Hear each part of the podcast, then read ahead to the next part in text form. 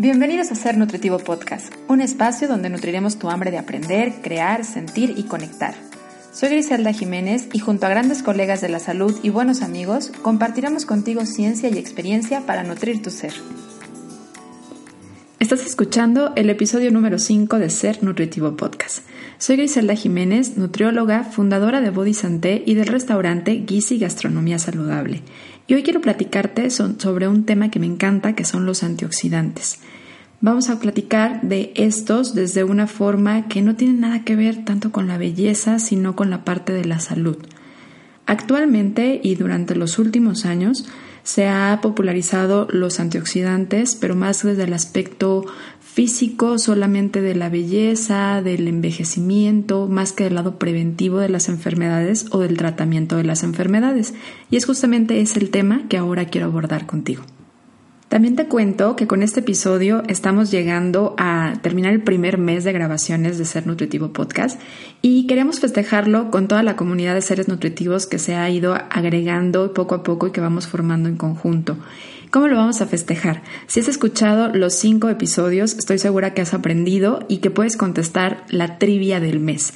Esta trivia consta de 10 preguntas que vas a poder encontrar la respuesta en los cinco primeros episodios de Ser Nutritivo Podcast y que puedes contestar hasta el día 4 de septiembre. El día 4 de septiembre todas las personas que hayan acertado a las 10 preguntas participan por diferentes regalos que van desde una comida gratis en Guis y Gastronomía Saludable. Si no estás en Guadalajara, no te preocupes, también tendremos regalos digitales. Te invito a que entres a www.sernutritivo podcast diagonal trivia para que puedas ver las preguntas, contestarlas y ver también los regalos que tenemos en esta primer trivia del el primer mes de Ser Nutritivo Podcast. Ahora sí, pasemos al tema de los antioxidantes. Y voy a necesitar que me ayudes a recordar cuando estabas en la secundaria y viste tus clases de química y estaban hablando sobre el átomo y los electrones. ¿Recuerdas que hacíamos unas maquetas en donde regularmente representábamos con una bola grande de unicel eh, al átomo y luego alrededor poníamos en órbitas electrones que giraban alrededor del átomo? Bueno, esos electrones que viajan alrededor del átomo en órbitas siempre están en pareja. ¿Qué tiene que ver esto con los antioxidantes? Mucho, imagínate. Cuando un electrón pierde una pareja, empieza a buscar estabilizarse y busca obtener, sin importar que sea de otros átomos, encontrar una pareja para poderse estabilizar. Esto hace que el otro electrón que se queda sin pareja haga lo mismo y empieza a generar una reacción en cadena. Esto es a lo que llamamos como un proceso oxidativo, hasta que llega un antioxidante y agarra de pareja al electrón que estaba libre y entonces ahora sí estabiliza a el átomo en su manera y esto se llama reducción. Esto es lo que todo el tiempo está haciendo nuestro cuerpo porque oxida y luego hasta que llega un antioxidante y reduce y para el proceso oxidativo. El problema de salud que hoy estamos viendo es que el proceso de oxidación se mantiene activo todo el tiempo porque hay una baja presencia de antioxidantes en la ingesta alimentaria que estamos teniendo, pero además nuestro cuerpo está teniendo problemas en muchas ocasiones también para poder generar sus propios antioxidantes. Vamos a hablar justamente de los tipos de antioxidantes que existen, tanto en los alimentos como los endógenos, que son los que nuestro cuerpo formula o genera para poder frenar este proceso oxidativo y mantener sana y estable a nuestras células. Quiero aclarar que el proceso oxidativo forma parte del proceso vital. Tan es así que cuando respiramos oxidamos, cuando metabolizamos y convertimos el alimento en energía oxidamos y parte seguro de la vida es que todo el tiempo estamos oxidando. Es por eso que el envejecimiento es algo seguro del cuerpo porque va muy ligado el envejecimiento celular con la respuesta oxidativa. ¿En qué momento entonces es que empieza el proceso de oxidación a ser un problema para la salud? No es un problema cuando metabolizamos y convertimos en energía, no es un problema cuando respiramos, ni siquiera es un problema cuando mantenemos niveles de estrés regulares, sino que es un problema cuando esto empieza a generar una respuesta en cadena que no se puede frenar por la baja presencia de antioxidantes que permitan establecer de nuevo a la célula de forma normal. Si esto no sucede, entonces comienza una reacción en cadena que se llama estrés oxidativo. Y el daño del estrés oxidativo pues depende de a qué átomo ese electrón libre, llamado ahorita radical libre, le fue a robar la pareja. Si es un átomo del ADN, entonces las instrucciones del ADN que, que, venían registradas ahí pueden mutar y pueden causar células cancerígenas. Si era un átomo de proteínas, entonces siendo las proteínas muy específicas de reparación de tejidos, síntesis hormonal y de enzimas, puede generar problemas también eh, como pérdida de la memoria, envejecimiento prematuro, cambios en la estructura de la piel, eh, problemas para el metabolizar. Si al átomo al que le robó su electrón era un átomo de grasa, regularmente las grasas tienen funciones en la membrana celular, que es una capita que rodea nuestra célula para poder indicar qué es lo que entra a la célula y nutre y qué es lo que excreta la célula. Esta membrana formada de grasas, si fue em, desestabilizada por un robo de un, de, un electrón, entonces puede causar un problema en la membrana celular, que podrían dar como resultado, pues tanto la baja capacidad de nutrir de la célula, también como de excretar aquello que no necesita y generar un envejecimiento celular prematuro. Pero también el hecho de que le robe una, un electrón a una, a una grasa también podría ser un problema en el caso del colesterol LDL, aquel que la gente moraliza como malo, que realmente no es malo, pues esta lipoproteína transporta nutrimentos, sobre todo aquellos que son liposolubles, que son las grasas eh, que vienen, que son vitaminas que vienen en forma de grasa, como son la vitamina A, la vitamina D, la E y la K. Y cuando no se consumen suficientes antioxidantes, entonces las, em, el colesterol LDL puede oxidarse y es cuando puede formar una placa o un ateroma que empieza a bloquear la circulación sanguínea, el paso sanguíneo y puede empezar a generar un problema a nivel inflamatorio que puede llegar a causar hasta un problema cardíaco. De ahí entonces la importancia de tener suficientes antioxidantes para que estos procesos oxidativos naturales de la vida eh, puedan ser frenados por los antioxidantes que tenemos en nuestro cuerpo y aquellos que también consumimos. Hablando de antioxidantes, yo creo que el primero que se nos viene a la mente es la vitamina C. Todos los mamíferos que caminan, nadan o vuelan, obviamente aquí estamos incluidos nosotros, no sintetizamos la vitamina C. Hay algunos que lo sintetizan a partir de la glucosa en el hígado, pero esto no es nuestro caso y es por eso que la vitamina C es algo que debemos de consumir con regularidad. La vitamina C también es conocida como ácido ascórbico y para fines de, suplementación normalmente lo vamos a encontrar con una aleación que puede ser al sodio o al calcio y es así como empiezan a tomar otro nombre que es el ascorbato de calcio o en el caso de que sea con sodio, ascorbato de sodio. Esto es porque en sí el ácido ascórbico como tal para suplementar puede causar un problema de em, irritabilidad digestiva, por eso es que regularmente lo combinan.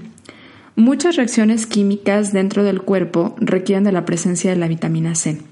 Por ejemplo, la síntesis del colágeno, que está presente en el tejido conectivo, en, en los vasos sanguíneos, en nuestros músculos, lo, necesitamos para poder sintetizar el colágeno. Si bien es cierto que a partir de los 25 de edad nuestra producción de colágeno disminuye, si tenemos una buena ingesta de vitamina C, haremos más posible la producción de eh, colágeno. También, por supuesto, si el consumo de proteínas es adecuado. Otras funciones muy popularmente conocida de la, de la, vitamina C es la parte de combatir infecciones, eh, ya sean virales o bacterianas. Para esta parte de combatir infecciones hay mucha evidencia en torno a esto, pero la suplementación puede cambiar, debe ser utilizada en diferentes dosis dependiendo de lo que queremos lograr. La ingesta diaria recomendada sería alrededor de mínimo 500 miligramos de eh, vitamina C diario. Y fíjense que justamente con esta dosis mínima de, de vitamina C diaria, se han visto ya impactos en la salud, por ejemplo, en aquellas personas que tienen hipertensión arterial. Se ha visto en estudios que puede llegar a disminuir hasta un 10% la presión arterial elevada. cuando eh, ya hay un problema más serio, a lo mejor un problema de mala elasticidad en los vasos sanguíneos, eh, es mucho mejor cuando se toma una dosis más grande, que ya llega a ser hasta un gramo de vitamina C diario. Y aún mejor cuando se combina con otro antioxidante que profundizaremos más en tema, que es la vitamina E. Pero ya cuando se trata de la parte de em, un resfriado o un asunto viral, o, bacterial, pues obviamente las dosis son distintas. En nuestro día a día el consumo debe ser de 500 miligramos diarios hasta un gramo y cuando ya se trata de disminuir los síntomas de un resfriado, se ha visto que el consumo de un miligramo cada seis horas, cuando los síntomas comienzan, puede ayudar a aliviar los síntomas del resfriado.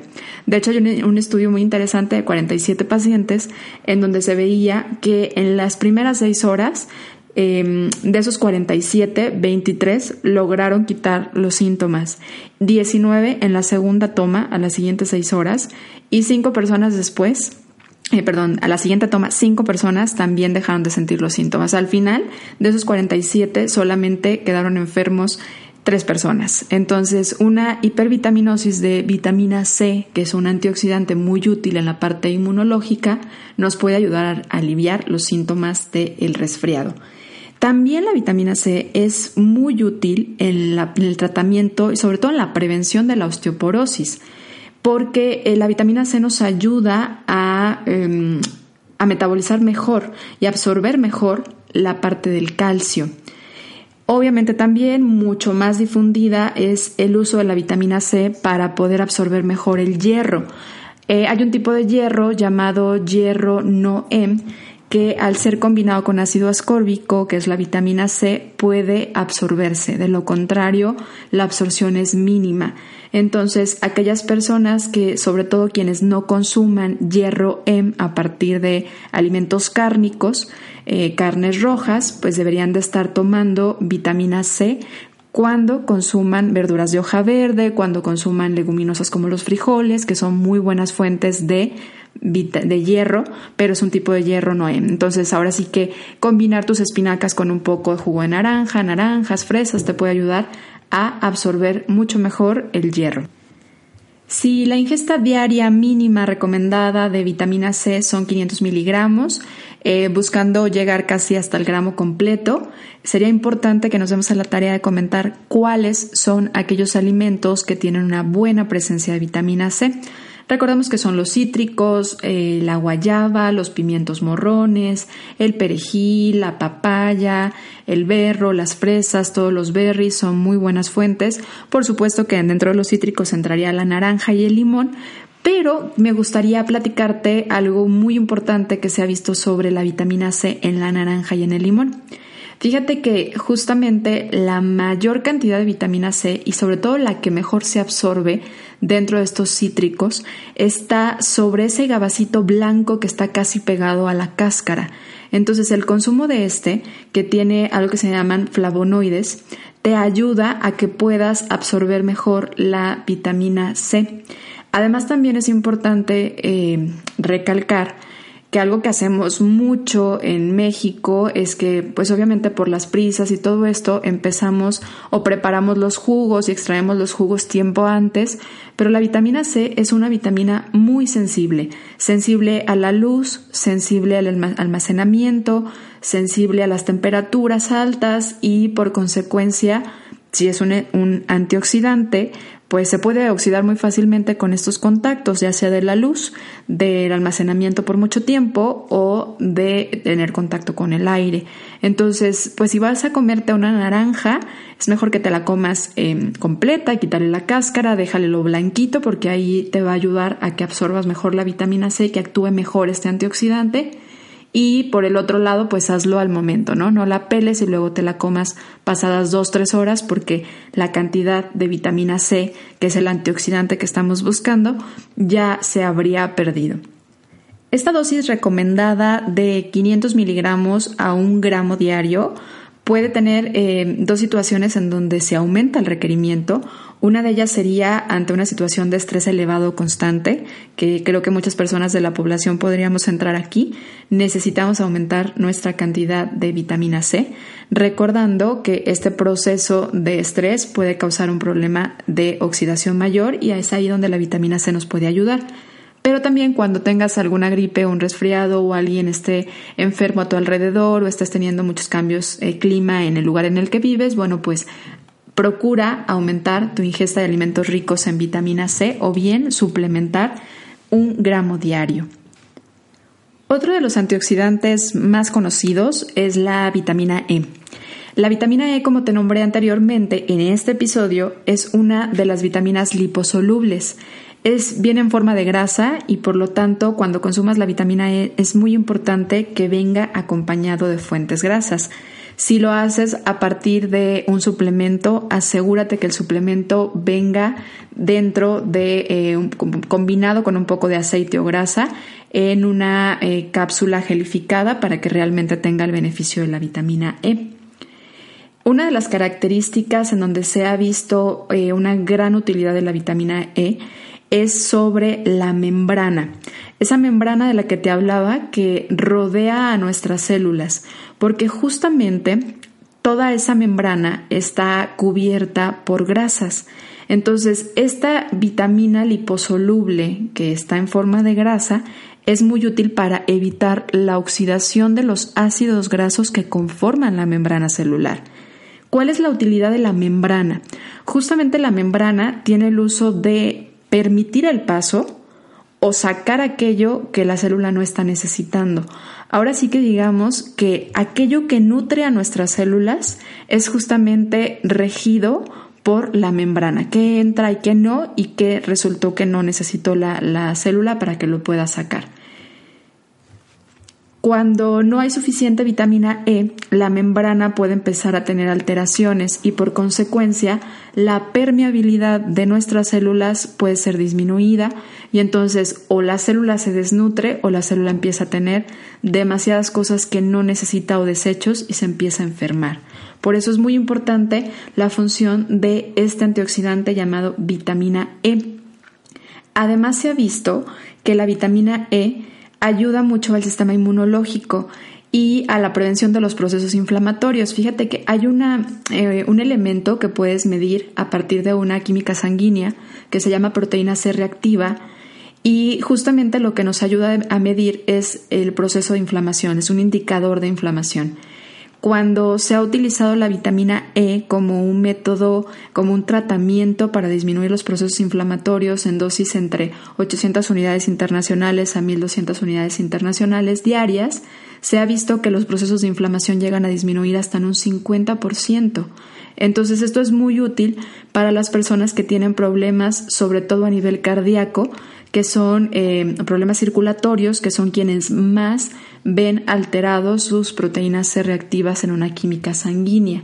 Pero también puede ser muy útil para quienes tienen problemas inflamatorios, sobre todo las personas que sufren con artritis reumatoide.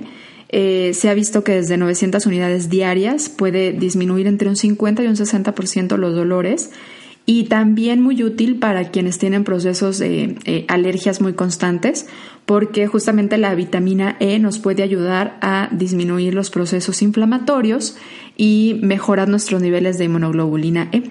Las personas que han padecido cáncer o que tienen familiares con cáncer, bueno, regularmente cuando escuchan el, el término de antioxidantes, pues lo piensan en relacionado con el cáncer.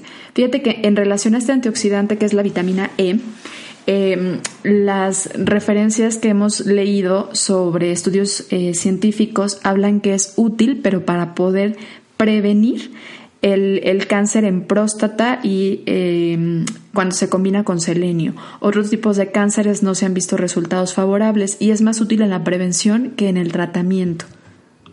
Ahorita que comentaba esto del selenio, algo muy interesante de los antioxidantes es que trabajan mejor en conjunto. Cuando combinas diferentes antioxidantes, las dosis que requieres son menores y esto ha generado mejores resultados a veces que dar dosis muy altas.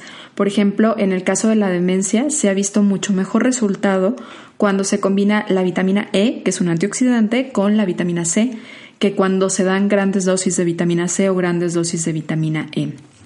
¿Cuáles son las cantidades o miligramos o unidades internacionales recomendadas para diferentes usos? Por ejemplo, las dosis sugeridas de suplementación, en el caso en el que se requiera suplementar, eh, la vitamina E va de 400 unidades internacionales a 800 unidades internacionales. Y esto preferentemente, como les decía, buscando que sea combinado con alimentos ricos en grasa para que puedan ser absorbidos.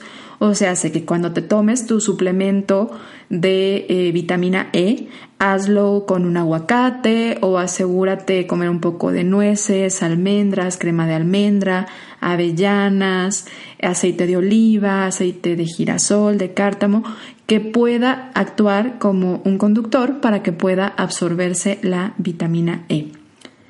Algo que mucha gente desconoce de los antioxidantes es que nuestro cuerpo puede elaborar sustancias antioxidantes para poder frenar los radicales libres que vienen de esas reacciones metabólicas.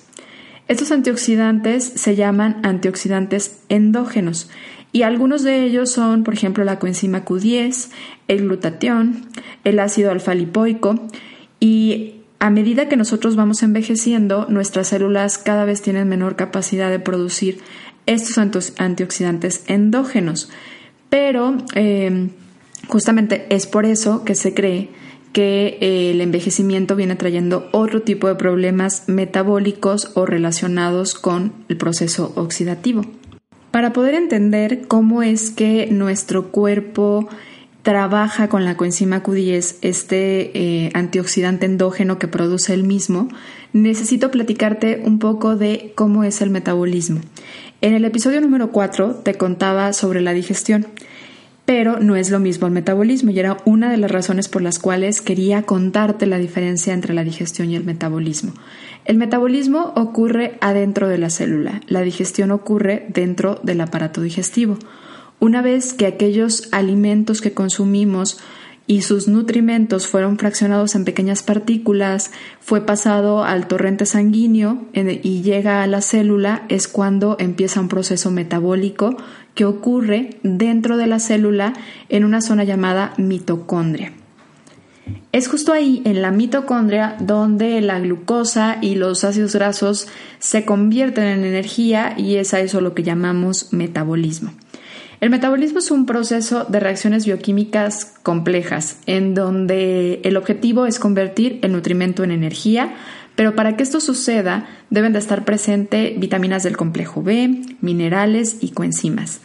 En las coenzimas, las más populares son justamente la llamada coenzima Q10. Esta coenzima Q10 es eh, muy importante en el proceso de conversión de energía y es por eso que está mucho más presente en aquellos órganos que requieren mayor cantidad de energía para hacer sus procesos, como es el caso del corazón, el hígado y de los riñones. Vas a encontrar mucha más necesidad y mucha más presencia de coenzima Q10 en estos órganos que en los, en los músculos, por ejemplo. La producción de nuestro cuerpo de coenzima Q10 también está de alguna forma regida a partir de la edad. Cerca de los, cuando cumplimos 20 años, llegamos a nuestro pico máximo de producción de coenzima Q10 y a partir de los años, cuando tenemos ya 80 años, nuestra producción de coenzima Q10 llega a disminuir hasta un 65%. Por eso no sería de extrañarnos que los niveles de energía sean menor con el paso de los años y que la conversión de energía y los eh, órganos empiecen a fallar. Pero eh, no está regido nada más por la parte de la edad o como este factor, hay eh, la ingesta baja de vitaminas de complejo B, la presencia baja de minerales en nuestra dieta, la baja presencia de vitamina C, porque estas tres son muy importantes en la formación de coenzima Q10, también puede generar una baja de coenzima Q10 en nuestras células. Y em, también se ha visto como un dato muy interesante es que aquellas personas que toman estatinas, que es un medicamento de mucha utilidad, en, eh, sobre todo en México, no sé si en otras partes del mundo se siga utilizando, pero lo utilizan mucho como un fármaco para disminuir la producción de colesterol. Lamentablemente, las estatinas no solamente disminuyen la producción de colesterol, sino que también disminuyen la producción de coenzima Q10. Entonces, pareciera un poco como irónico porque utilizan este medicamento para disminuir el colesterol y por consecuencia, consecuencia disminuir eh, la posibilidad de un problema de riesgo cardíaco, pero resulta que la baja producción de coenzima Q10 también puede causar un problema cardíaco o de alguno de los otros órganos que lo necesitan. Entonces creo que eh, esta es una eh, información muy importante porque de verdad en México la mayoría de las personas que son diagnosticadas con un problema de dislipidemia, de concentraciones altas de colesterol, eh, pues regularmente son tratadas antes de con un cambio en alimentación o una mejora en sus hábitos alimentarios con un medicamento a partir de estatinas. Otras causas de una baja producción de la coenzima Q10 es el estrés crónico y también el estrés que causa el ejercicio intenso. Por eso es que muchas personas que son atletas consumen coenzima Q10 porque saben que el cuerpo va a tener problemas para poder producirlo. Esto es porque estas dos situaciones, tanto el estrés crónico como el ejercicio intenso, causan un requerimiento aumentado de vitaminas de complejo B y de antioxidantes y altera los procesos oxidativos, entonces pues empieza a disminuir la producción endógena de la coenzima Q10. Debido a que el corazón es un órgano con gran necesidad de coenzima Q10 por su alta necesidad de producción de energía, eh, pues no es de extrañarnos que la coenzima Q10 se haya ligado en gran medida al corazón y de hecho veamos suplementos de coenzima Q10 con un corazoncito como logotipo. Y de ahí, bueno, también se han hecho grandes investigaciones por mucho tiempo que dan evidencia a el uso de la coenzima Q10 como parte de eh, la recuperación de eh, la función del corazón tras un infarto cardíaco. Se ha visto, hecho, que de 10 a 150 miligramos al día de suplementación de coenzima Q10 ayuda en gran medida a las personas que han padecido un problema em, cardíaco o que tienen una insuficiencia cardíaca a que su corazón empiece a trabajar de mejor forma. Dosis altas, lo que sí se ha visto es que causan inapetencia y diarreas, entonces sí es importante que no lo suplementes tú sin la asistencia de un profesional de la salud que te lo indique en dosis y toma correcta.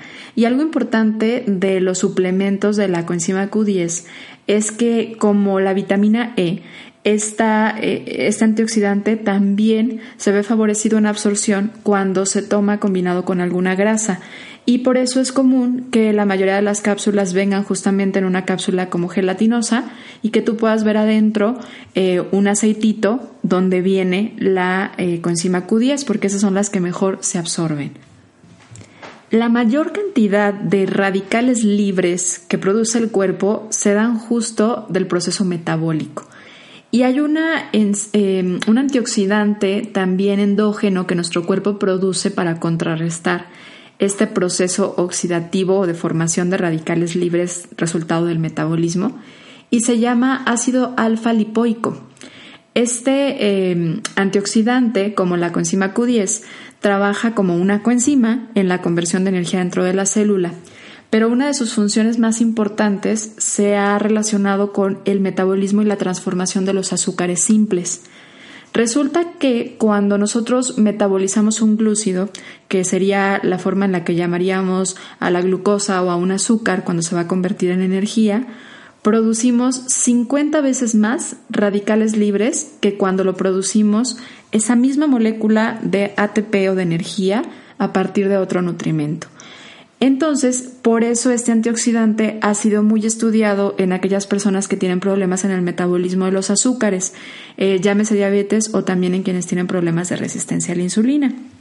Desde hace más de cinco décadas es sabido que el alfa lipoico mejora la excreción del exceso de glucosa en sangre, pero además se ha visto en los últimos estudios que también ayuda a revertir la resistencia a la insulina, pues mejora eh, la movilidad de la glucosa dentro de la célula y también una parte muy estudiada en la última década ha sido que disminuye en gran medida los dolores neuropáticos.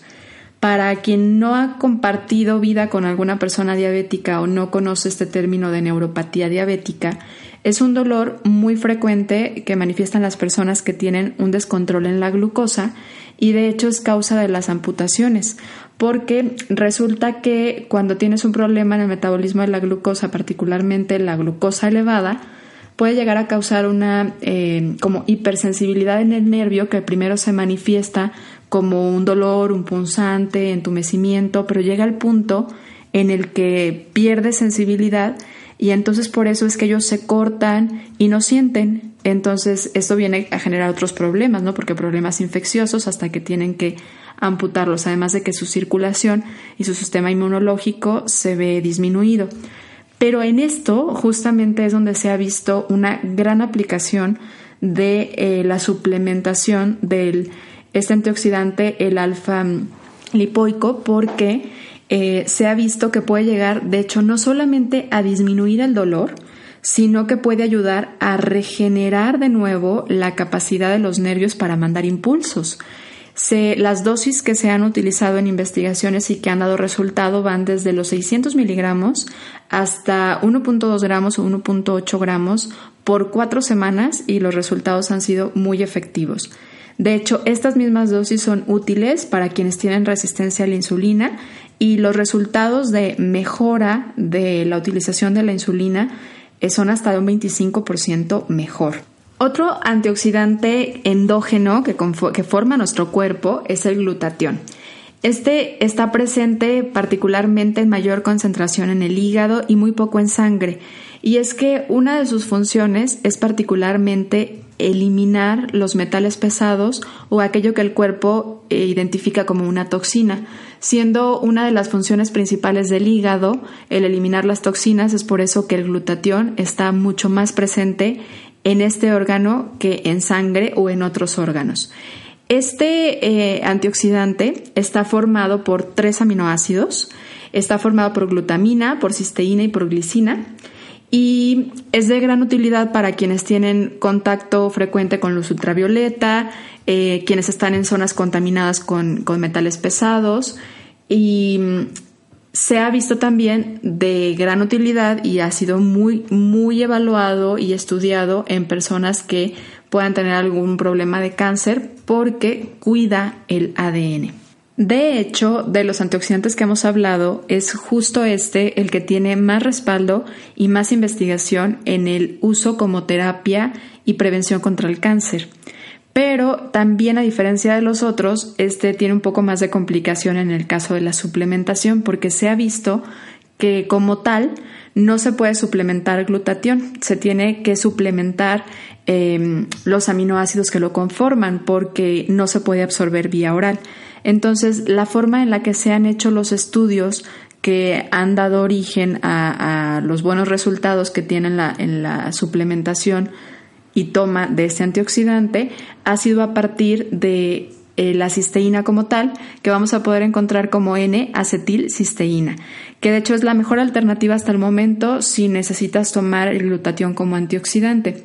Y también se ha visto que tiene mucha mejor producción una persona que suplementa el otro antioxidante al que hablábamos, que es el ácido alfa lipoico, porque este ayuda a la producción del glutatión. Entonces, si bien a lo mejor no puedes encontrar el ácido acetilcisteína, busca el ácido alfa lipoico y te puede ayudar también a producir el otro antioxidante. Los resultados que se han visto de investigaciones con suplementación de N-acetilcisteína recalcan particularmente que puede ser utilizada en personas que tienen enfermedades cardíacas, pues disminuye la producción de homocisteína.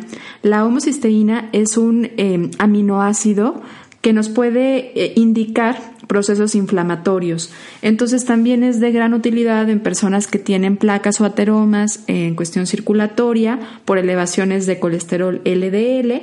Nos, eh, se ha visto útil también en personas que tienen cáncer y en gran medida lo que se ha podido ya como comprobar es utilidad en la eliminación de toxinas. Nos ayuda a limpiar el hígado. Existen antioxidantes también presentes en la naturaleza y en los alimentos.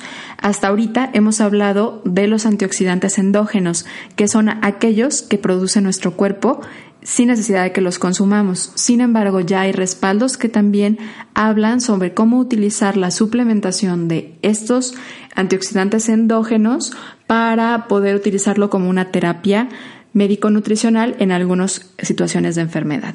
En cuestión de alimentación, Em, las plantas, los frutos también tienen una gran cantidad de antioxidantes. De hecho, ellos las utilizan para protegerse de los insectos, para protegerse de las enfermedades, para la protección de las radiaciones UV. Y em, nosotros las conocemos como parte de una familia que se llaman fitoquímicos. Existen diferentes tipos de familias en los fitoquímicos. Están los carotenoides, que son justamente aquellos que dan color a las plantas y a los frutos pero además del color, hacen también eh, o participan en la producción de energía de las plantas y de los frutos, es decir, están presentes en la fotosíntesis de nuestro alimento. Hay varios antioxidantes que forman parte de esta familia, los carotenoides, que son muy estudiados y altamente presentes en los alimentos naturales, que es el licopeno, el alfa-caroteno, el betacaroteno, las astaxantinas, la luteína, entre otros. Todos estos pueden ser útiles para controlar la presencia de radicales libres, particularmente mm, en una, la mayor ingesta que tenemos de los, de los carotenoides corresponde de los beta-carotenos, que son los más presentes en los alimentos y que también son los más fáciles de convertir a la vitamina A. La vitamina A es un nutrimento muy esencial, de hecho altamente conocido por la mayoría de las personas por su función en el mantenimiento de la salud de nuestra visión, nuestros ojos, pero también nos ayuda a la salud de nuestros huesos, de nuestra piel, a las mucosas, a la cicatrización de úlceras, a la mejora del sistema inmunológico y se ha estudiado también que puede ayudar a inhibir el crecimiento tumoral. Entonces es muy útil para quienes ya han padecido algún problema de tumores, eh, no permite el crecimiento. Particularmente los mejores resultados de los, de los betacarotenos se han dado eh, para inhibir la formación de tumores de cáncer de mama y de próstata. Los licopenos también son un estudiado antioxidante fitoquímico natural en los alimentos y es conocido también como un muy buen anticancerígeno, de ahí la popularidad del jitomate. Los licopenos justamente el pigmento que dan en los alimentos es el color entre color uva, color morado, color eh, em, rojo, entonces está muy presente en esos alimentos. Ha sido tan famoso también en la uva y en el vino tinto porque tiene una buena cantidad de licopenos. La luteína y otros antioxidantes que también están presentes en alimentos de verdura de hoja verde y del maíz se han visto de gran utilidad para personas que tienen un gran contacto con radiaciones ultravioletas.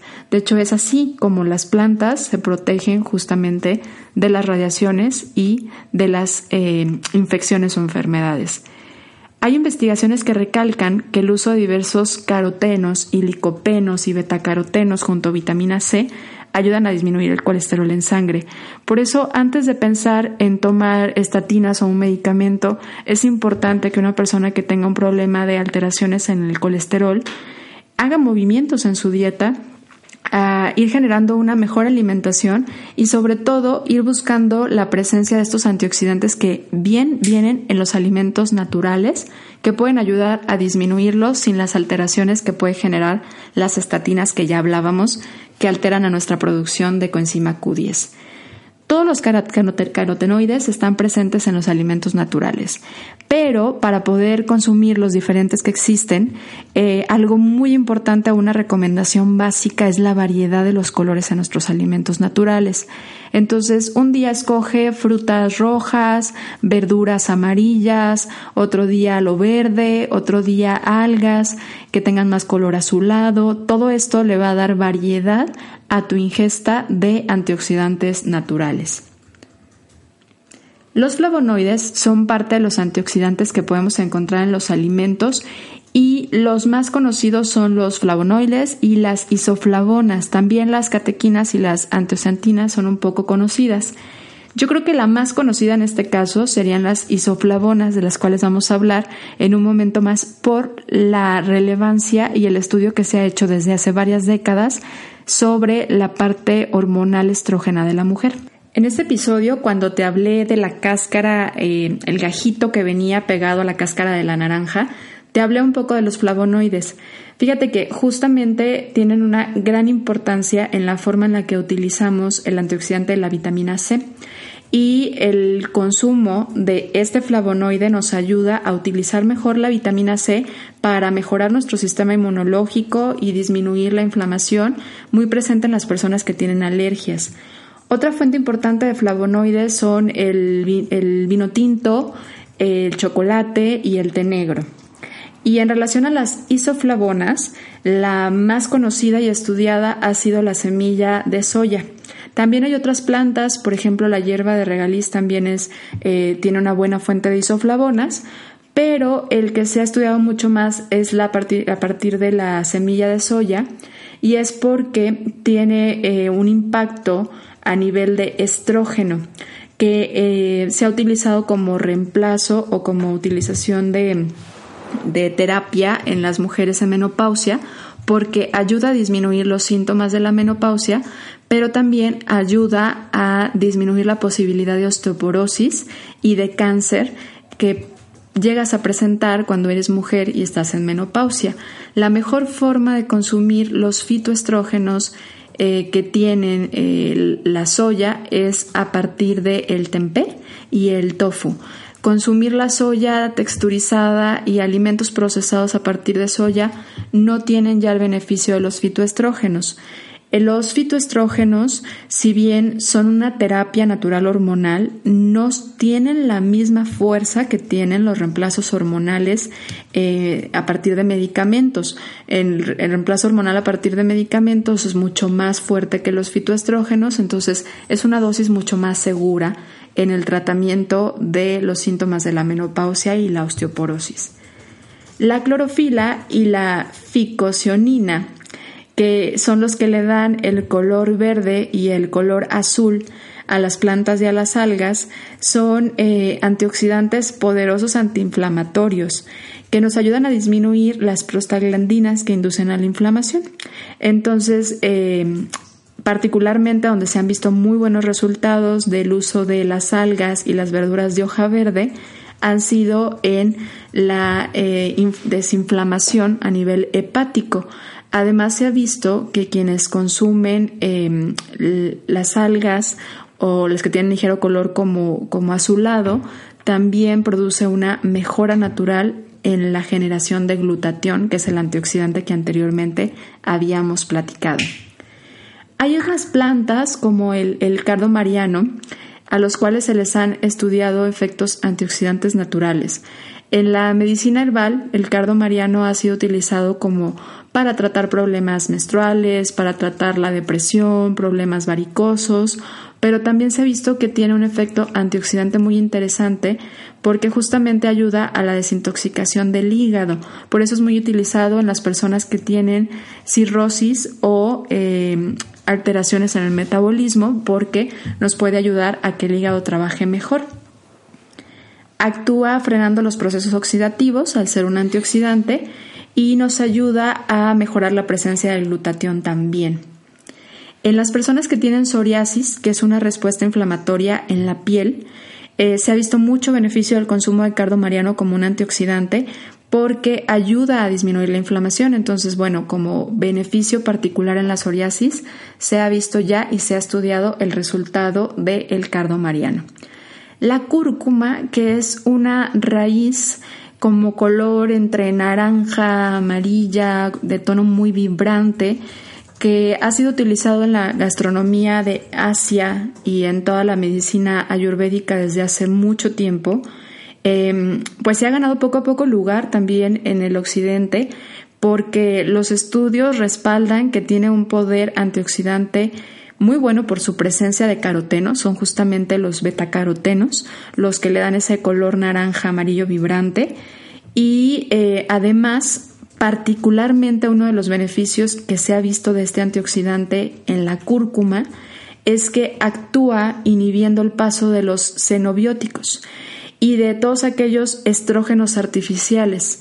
Uno de los problemas actuales que estamos teniendo, sobre todo las mujeres, quienes utilizamos demasiados químicos en nuestra cara, maquillaje, crema, desodorante, shampoo, em, tantas cosas que nos untamos, es que hay algunos, em, pues ahora sí que estrógenos artificiales que pasan a partir de nuestra piel y justamente los carotenos de la cúrcuma nos ayudan a bloquearlos para no causar una alteración a nivel de estrógeno.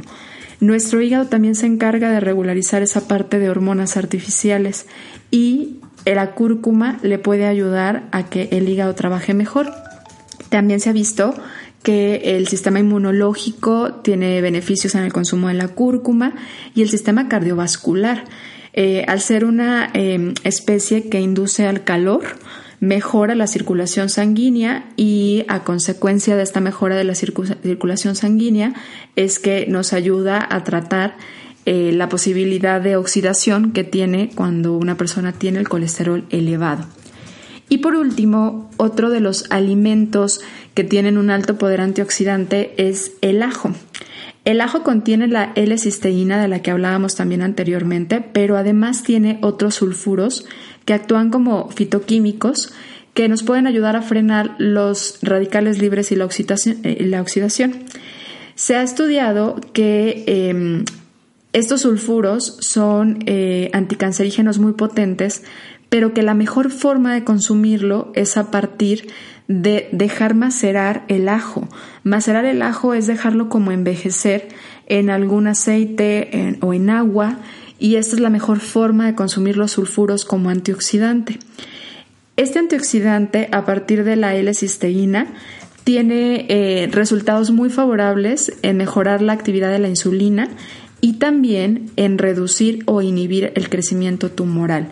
Si bien son alimentos, hay un gran poder en los alimentos de sanar y dotar el cuerpo de aquello que necesitamos y también en la suplementación. En algunos casos es importante suplementar tu alimentación para poder lograr ese equilibrio que requiere nuestro cuerpo para mantenerse saludable.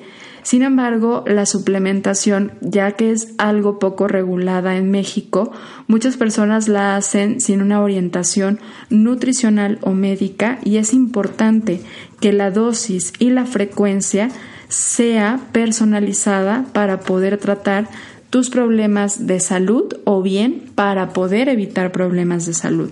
Así que la invitación el día de hoy es, punto número uno, consume variedad en tus alimentos, sobre todo en los alimentos naturales.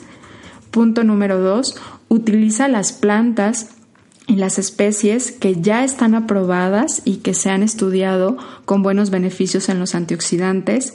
Punto número tres, sé consciente de que la oxidación es parte natural de la vida, pero que no por eso vamos a estar viviendo en un proceso oxidativo mayor Em, que estamos teniendo actualmente por los niveles de estrés que manejamos y por la baja calidad de los alimentos. Si bien nuestro cuerpo tiene medidas para poder producir sus propios antioxidantes, hay que estar consciente que factores como estrés, elevado ejercicio y también la mala alimentación y el envejecimiento disminuyen la producción de estos antioxidantes endógenos que produce nuestro cuerpo y que por eso día a día necesitamos consumirlos.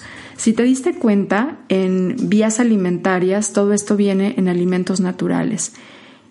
Así que la recomendación sería empezar a consumir más alimentos naturales de diferentes colores para que puedas obtener una buena variedad de los fitoquímicos y que cuando necesites una terapia médico-nutricional para tratar alguna patología lo hagas acompañado siempre de un experto.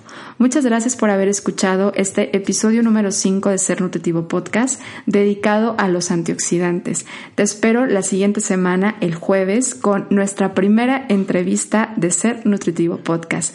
Te invito a que no dejes de visitar nuestra página www.sernutritivo podcast y le pongas diagonal para contestar la trivia, trivia. Eh, ahí vas a poder contestar 10 preguntas basadas en los últimos 5 episodios, en donde vas a poder ganar muy buenos regalitos que tenemos para ti. Soy Griselda Jiménez, nutrióloga y voz detrás de Ser Nutritivo Podcast. Gracias.